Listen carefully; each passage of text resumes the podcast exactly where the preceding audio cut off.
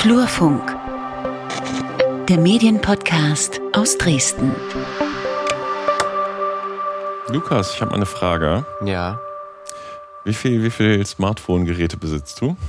Also Smartphones habe ich A2, aber, aber nur eins, was ich benutze und ein Ersatz-Smartphone. So, okay, so und dann noch ein iPad. ein altes. Äh, und ein iPad habe ich auch, ja. Und noch ein Laptop. Ja. Okay, und äh, kontrollierst du die Geräte oder kontrollieren die Geräte dich?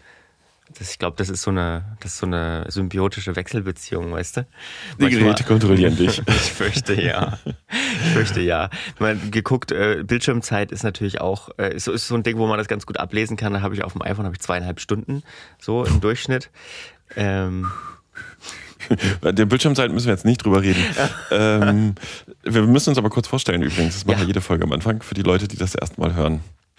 Hallo, wir sind ähm, Lukas Görlach, das bin ich, freier Journalist aus Dresden, viel für den MDR Sachsen tätig und ähm, ja, Mitgründer des Podcast-Labels Einfachton. Wir produzieren diesen Podcast, noch ein paar andere, kann man sich auf einfachton.de anschauen und wir produzieren auch ja, ähm, Auftragspodcasts. Und äh, wer bist du?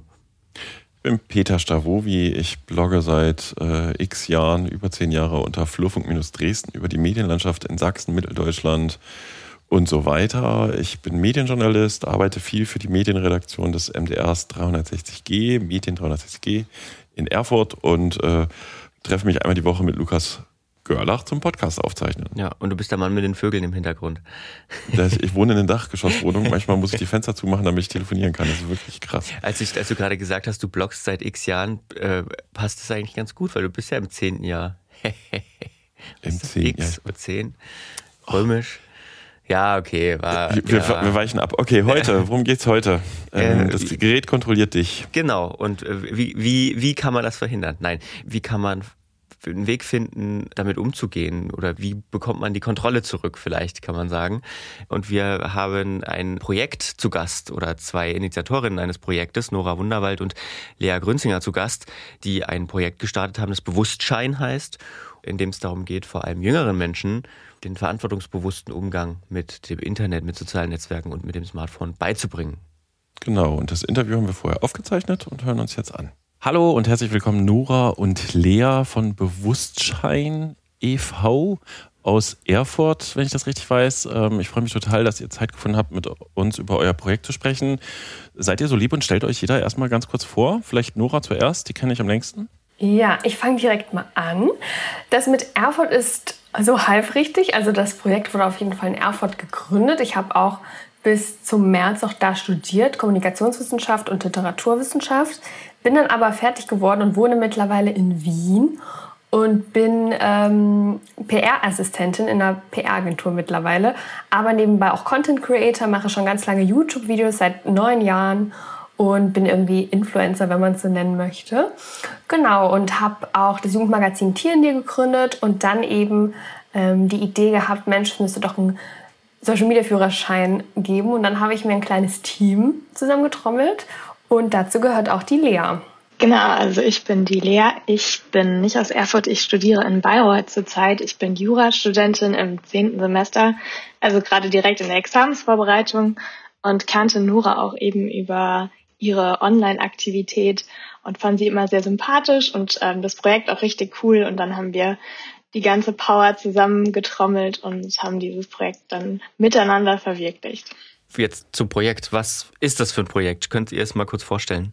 Ja, der Bewusstschein ist ein Social Media Führerschein, der Social Media Nutzerinnen und aber auch denen, die es noch nicht nutzen, aber vorhaben vielleicht zu nutzen, einen bewussten Umgang, einen reflektierten Umgang mit Social Media beibringen sollen. Also das beruht so ein bisschen auf den Säulen Aufklärung und Wissen. Also sie sollen alles über äh, Social Media, Datenschutz, Fake News, Mobbing und so weiter wissen. Sie sollen die richtigen Hand, Handwerkszeuge haben.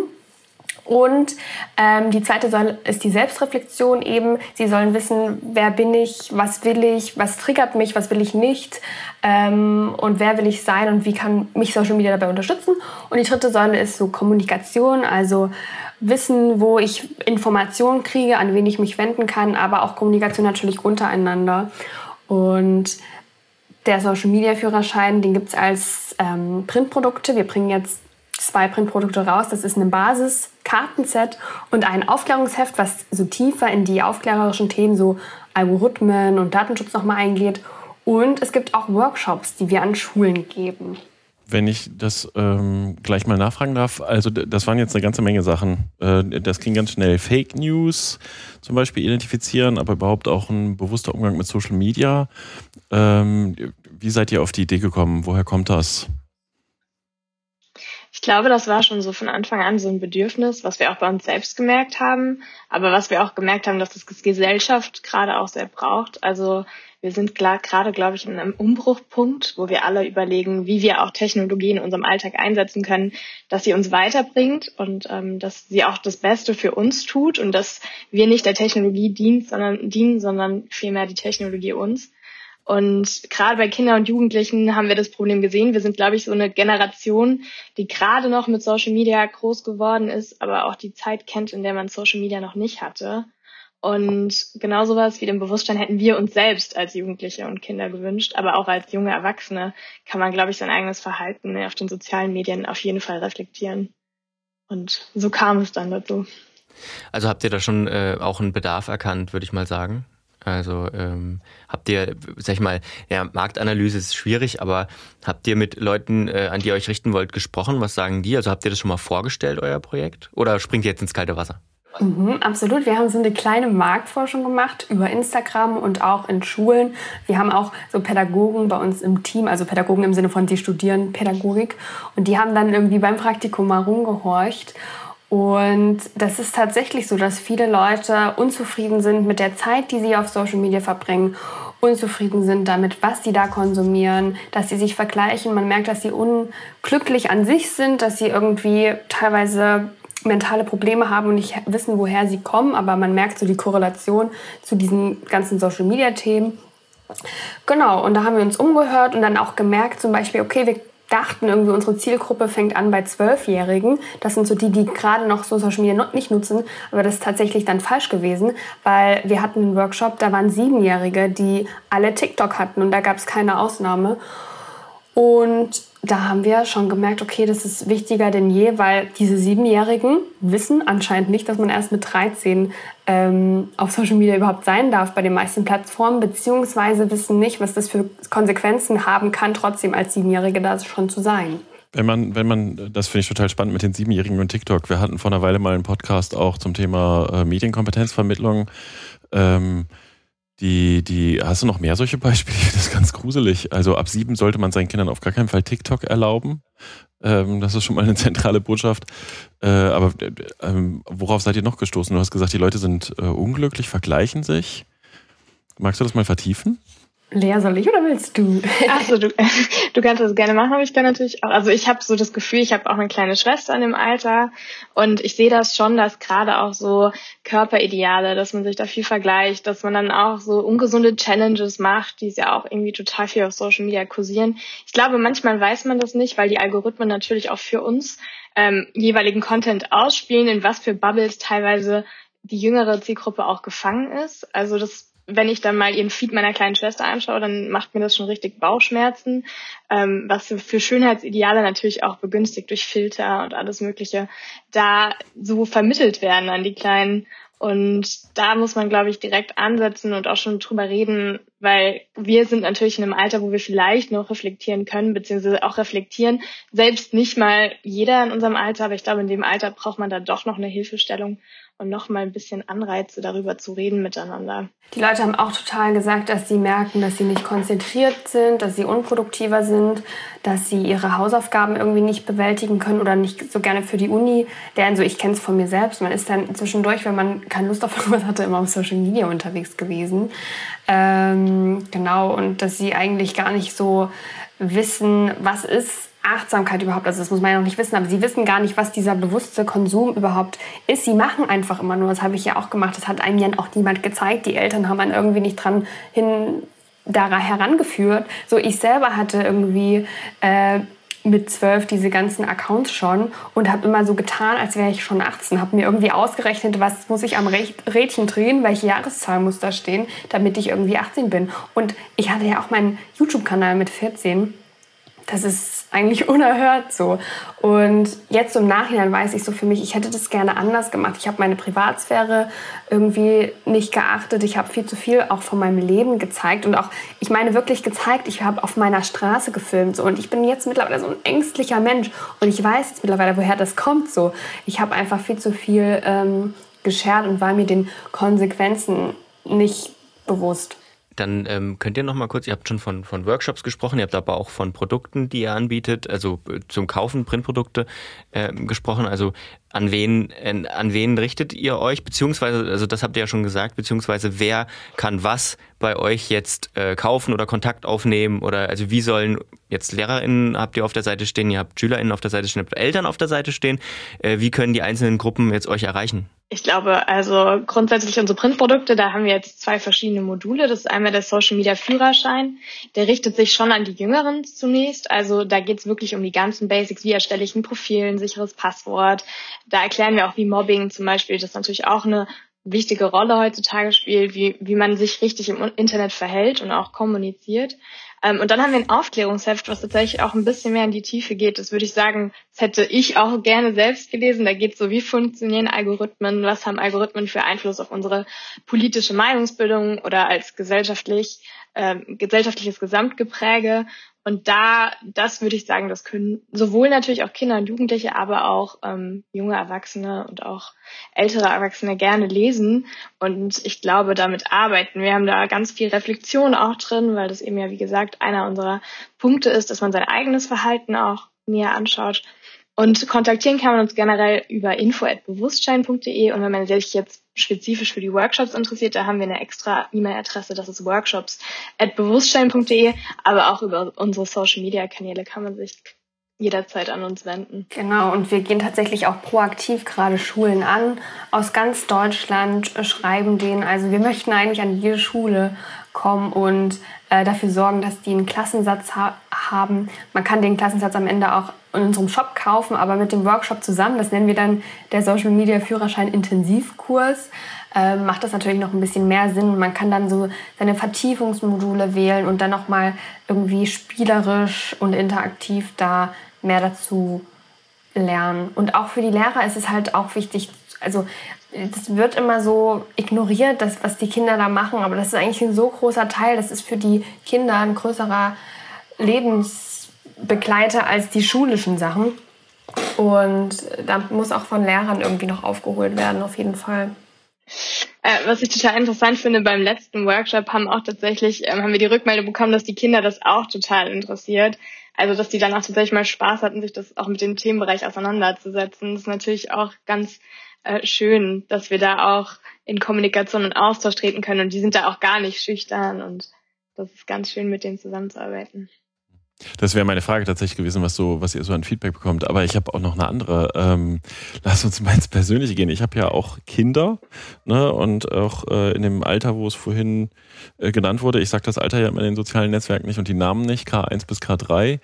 Ähm, und man beobachtet halt als Eltern an sich selber, wie oft man eigentlich nachgibt. Ne? Also einen TikTok-Account haben die alle noch nicht. Ähm, der Große fragt manchmal oder wollte jetzt letztens, glaube ich, auch Instagram haben oder so, aber ähm, was ist denn eure Empfehlung an mich? Wie soll ich denn, also soll ich sie davon fernhalten? Social Media, das habe ich, glaube ich, bisher weitestgehend, wobei der Große hat jetzt Discord. Das habe ich mir euch runtergeladen und offen gestanden noch nicht richtig in Betrieb genommen. Ich glaube, das ist eine individuelle Entscheidung auch. Also ich glaube, es ist aber trotzdem so, dass es ein bisschen realitätsfern ist, ähm, Kindern jetzt zu sagen, dass sie prinzipiell nicht auf den sozialen Medien unterwegs sein sollen. Ich glaube, es ist gerade wichtig zu sagen, ja, man kann das nutzen ab einer gewissen Altersgrenze und vielleicht auch einer Reife, das ist natürlich dann total individuell, das kann man als Elternteil wahrscheinlich auch besser einschätzen. Aber so das für immer zu verbieten, wäre jetzt meines Erachtens nicht das Sinnvollste. Was sagst du, Nora? Ja, ich bin da auch derselben Meinung. Man hat das ja auch oft, dass man irgendwie keinen Fernseher hat oder so. Oder die Kinder dürfen nicht Fernsehen gucken und dann tun sie es irgendwie woanders, umso mehr. Ich habe auch immer so das Gefühl gehabt, okay, mein Vati und meine Mutti wollen das nicht so unbedingt, was ich, also dass ich so im Internet irgendwie Videos von mir mache oder so. Und umso mehr habe ich es gemacht. Ich habe es halt bloß vor den verheim, verheimlicht. Und man will ja, glaube ich, schon, dass die Kinder schon offen mit einem umgehen und dass man denen da auch zu beiseite stehen kann. Aber ja, genau für sowas ist halt der, der Bewusstsein auch irgendwie da. Also wenn man den irgendwie durchgearbeitet hat, diesen Führerschein, dann kriegt man noch so ein kleines Zertifikat. Dann ist man irgendwie auch als Elternteil sicher, okay, mein Kind ist jetzt gut vorbereitet und die Welt des Social Media ist riesengroß, aber er weiß ungefähr, wo es lang gehen soll und wo er sich auch Hilfe holen kann und wo auch Schluss ist, wo die Grenzen sind, wo die Chancen auch sind. Das kann ja auch total gut sein für das Kind und man kann sich in Welten bewegen, die total fördern und den Geist irgendwie äh, nach vorne bringen. Aber ja, man muss halt vorsichtig sein und offen sein und ja, versuchen, die Kinder nicht im Darknet zu verlieren. Aber das passiert dann manchmal, wenn sie es wenn, das, wenn, man sich das, wenn das sich so aufbauscht durch irgendwie Verbote. Aber ich weiß nicht, was ein gutes Alter wäre. Ich finde sieben auf jeden Fall viel zu jung. Ich finde zehn, elf, zwölf, es wird halt immer jünger. Das ist, sind komische Zahlen. Mir kommen die ganz komisch vor. Ich habe vielleicht mit 13 angefangen, weil ich, als ich ein Smartphone hatte. Heute haben die Kinder ja auch viel früher ein Smartphone. Vielleicht wäre so das erste Telefon, das erste Smartphone ein guter Punkt, wo man mal über das ganze Thema Social Media auch sprechen könnte. Ich habe äh, tatsächlich beim, beim MDR zu dem Thema auch im, im Frühjahr haben wir ein Spezial veröffentlicht, so ein Dossier, das heißt äh, Kindheit digital, wo wir auch so ein paar Sachen zusammengetragen haben, mal so als Eigenwerbeblock rein.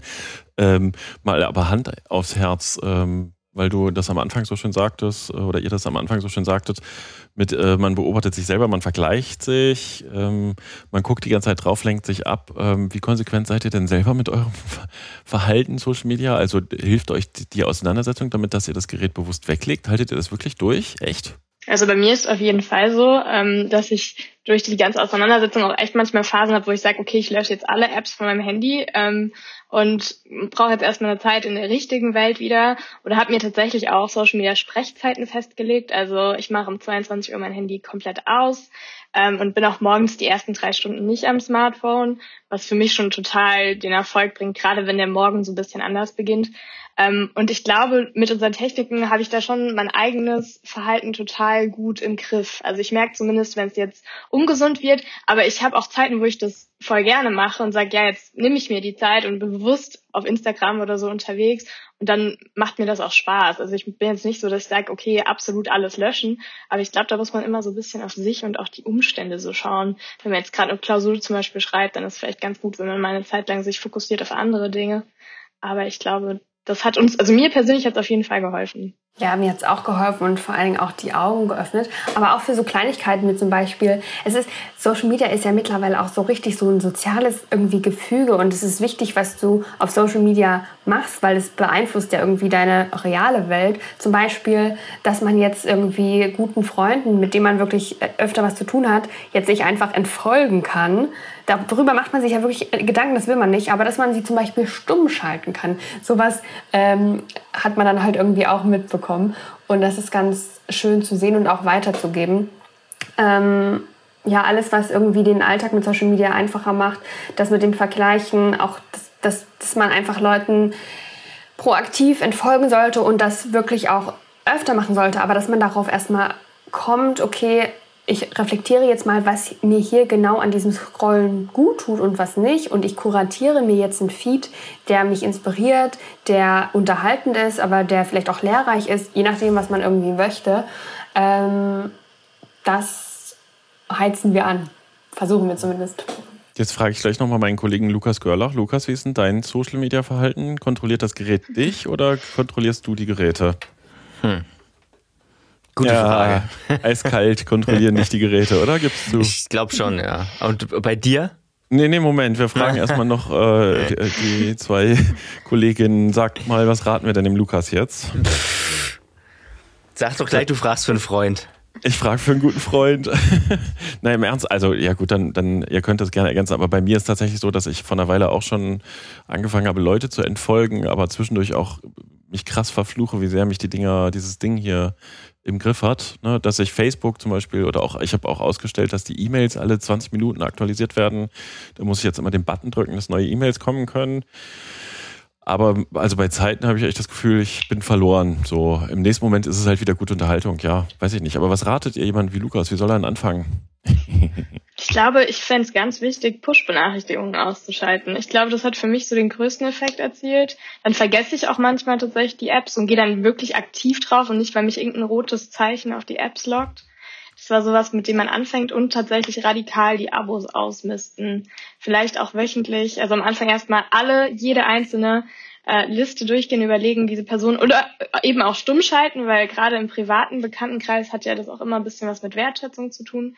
Und so sieht man auch nur noch der Content, der einen, dem einen gefällt und dann kann man da auch auf jeden Fall viel weniger Zeit, aber auch schönere Zeit auf den Plattformen verbringen. Ja, und sich bewusst werden, was will ich überhaupt da, was ist jetzt gerade mein Ziel und dann nach der Nutzung nochmal fragen, habe ich jetzt mein Ziel erreicht oder war es irgendwie sinnlos und wie könnte ich es vielleicht auch anders machen das nächste Mal? Ja, wenn du da gerade, ich, also so auch eine Kosten-Nutzen-Analyse. Zum Beispiel, ich habe total lange ähm, auf den Plattformen Nachrichten konsumiert, die Tagesschau zum Beispiel abonniert ähm, und habe dann langfristig überlegt, ist das die, das Medium, wo ich Nachrichten konsumieren möchte oder schaue ich mir das dann doch irgendwie im Stream an? Ähm, ein bisschen auch trennen, also verschiedene Plattformen trennen für verschiedene Uses und dann auch nur diese Werte da tatsächlich auch realisieren. Ich glaube, das hilft auch absolut viel. Ja gut, dann versuche ich das jetzt einfach mal. Wir reden da bald nochmal drüber. Ja, vielen Dank, dass ihr uns von eurem Projekt erzählt habt. Ähm, die äh, Links zum Shop und so weiter, die verlinken wir natürlich bei uns in den Show Notes. Und dann äh, wünschen wir euch, glaube ich, viel Glück, kann man nur noch sagen. Ja, viel Erfolg. Gut, dass es ja, euch gibt. viel Erfolg. Ja. Super, danke, dass wir da sein durften. Wenn euch der Flurfunk-Podcast gefällt, dann hat der Peter Stavovi ein tolles Modell eingerichtet, wie ihr uns unterstützen könnt. Wir haben für Sie, meine Damen und Herren, drei Angebote, wie Sie uns bei Steady unterstützen können. Das ist ein Abo-Modell. Sie können 2,49 Euro abschließen, wenn Sie nicht viel Geld zur Verfügung haben und uns damit unterstützen. Darüber freuen wir uns. Für Qualitätsbewusste 4 Euro im Monat und für Leute, die das Angebot institutionell nutzen, das bezieht sich auch auf den Blog, sind es dann 15 Euro im Monat. Wir brauchen Ihr Geld, damit wir hochwertigen Medienjournalismus aus Mitteldeutschland produzieren können. Sehr schön gesagt. Und jetzt aber weiter mit der Folge. Bleibt noch die Frage, worüber wir sonst noch hätten reden können, wie in jeder Folge. Ja, worüber denn? Über die freie Presse. Ähm, ja, wir haben, äh, wir reden ja immer hier darüber, was im Flurfunk die Woche so stattgefunden hat, wobei da ja gerade nicht so viel stattfindet. Ähm, aber wir haben auch noch einen internen Chat, der Lukas und ich, wo wir uns immer Nachrichten und Informationen aus der Medienbranche hin und her schreiben. Und die Freie Presse bekommt eine neue Korrespondentin für Dresden. Die habe ich im Flurfunkblog gemeldet mit Foto. Ähm, und die Kolleginnen, die sind ja zu zweit in dem Büro der Freien Presse. Man muss sagen, die haben auch bisher, ich finde, einen ausgesprochen guten Job gemacht. Aber der Kai Kollenberg, der bisher da war, ist jetzt zur Leipziger Volkszeitung zum 1.7. wechselt er. Und Nina Jeglinski ist quasi die Nachfolgerin, die zusammen mit Tino Moritz das Dresdner Büro äh, betreut. Und ich sage unbedingt folgen, wenn man über Landespolitik ähm, äh, informiert sein will. Nächste Meldung. Äh, überregional, über Medien stellt neue ähm, Redakteurinnen ein oder hat zwei neue Redakteurinnen eingestellt. Und äh, mit einer sehr interessanten ähm, Side Note, würde ich mal sagen, aus unserer Sicht. Denn eine wird sich verstärkt um den einer der beiden wird sich verstärkt um den Osten kümmern. Also ähm, Medienkritik im Osten, das ist auch mal was Ungewöhnliches, oder? Jetzt ist der Flurfunk im Sag, jetzt kann ich einpacken. Nee, ich finde das total toll. Über Medien, das ist ein überregionales äh, Medienblog, die wirklich einen wirklich guten Job machen. Und äh, die erweitern sich, die hatten Redakteursstelle, Redakteurinnenstelle ausgeschrieben und hatten sehr viele Bewerbungen bekommen und haben gesagt, sie schaffen zwei äh, stellen, wenn sie, oder nicht nur wenn sie, sondern sie brauchen dafür mehr Abonnenten. Mhm. Und äh, Stefanie Menschner wird von Chemnitz aus berichten. Mhm. Kommt, aus, aus Thüringen, Thüringen, ist mir sehr sympathisch schon mal. Ja. Von Grund ähm, auf. Und das, ich finde es großartig. Also es ist tatsächlich spannend, weil man das immer noch das Problem hat. Ich hatte ja beim MDR mich auch mal mit der Frage befasst, wie der Osten in den Medien so dargestellt wird, mhm. dass da auf jeden Fall noch ein Feld zu beackern ist. Das hat man am Flurfunk die Jahre auch immer gemerkt. Und Horridor, ich denke, ich werde das auf Retweeten und äh, liken und vielleicht auch mal verlinken. Genau, damit kommen, pardon, damit kommen wir zur letzten Meldung des Tages. Ähm, und zwar es ist wieder ein überregionales, oder naja, jetzt nicht mehr nur, nicht nur überregionales ähm, Magazin sozusagen im Fokus. Katapult äh, ist ja seit kurzem auch äh, Regionalzeitung. Und offenbar auch Betreiber äh, einer Journalistenschule jetzt, denn Katapult, das Katapult-Magazin öffnet eine Journalistenschule. Ja, eine weitere Ankündigung aus dem, ähm, aus dem Katapult, äh, ja, äh, wie heißt das? Universum, Verflucht. weiß ich nicht. Universum, ja. genau, aus dem Imperium. Imperium. Äh, wir verfolgen das gespannt hier von hier aus. Wir hatten ja die Gründung der Lokalzeitung in MacPom, MacPom schon uns auch äh, mit befasst und beobachtet. Eine spannende Initiative, ganz schön laut gescheppert im Netz, sag ich mhm. mal, wenn man so diese Tweets und so weiter verfolgt. Aber hey, ne, ähm, coole Sache, wenn es läuft. Äh, herzlichen Glückwunsch. Spannend äh, ist die Headline größer als Springer, besser als Nannen. Und zumindest bei größer als Springer haben sie ja wohl irgendwie, äh, das haben sie wohl schon hingekriegt, weil Springer wohl irgendwie so 40 JournalistInnen ausbildet und die haben 41 Plätze. Also. ja, also wir müssen uns dann mal anschauen, was da genau bei rumkommt und auch dies äh, besser als Nannen. Ne? Das ist mhm. natürlich auch mit dem Augenzwinkern transportiert, würde ich mal behaupten. Äh, und die Branche schmunzelt auch drüber. Man muss auch sagen, ne, ähm, so die Journalistinnen-Schulen, die das gibt in Deutschland, die machen das ja nicht seit gestern. Da steckt auch schon ganz schön was dahinter. Insofern, ja, schauen wir mal, wenn sie Leuten einen Einstieg in den Job verschaffen und wirklich dann auch äh, da eine fundierte Ausbildung stattfindet, dann ist es ja was Gutes. Na? So, damit war es das für diese Woche. Wir sind in der nächsten wieder da. Und ähm, bleibt noch irgendwas zu wünschen? Ich weiß es nicht. Schönes Wochenende vielleicht oder so die Ferien nahen bald. Wir müssen die Sommerpausenfrage noch klären. Ja, machen das machen wir. Das machen wir. Machen wir demnächst. Klären okay. Wir. Na dann. Ne? Vielen Dank bald. fürs Zuhören. Tschüss. Tschüss.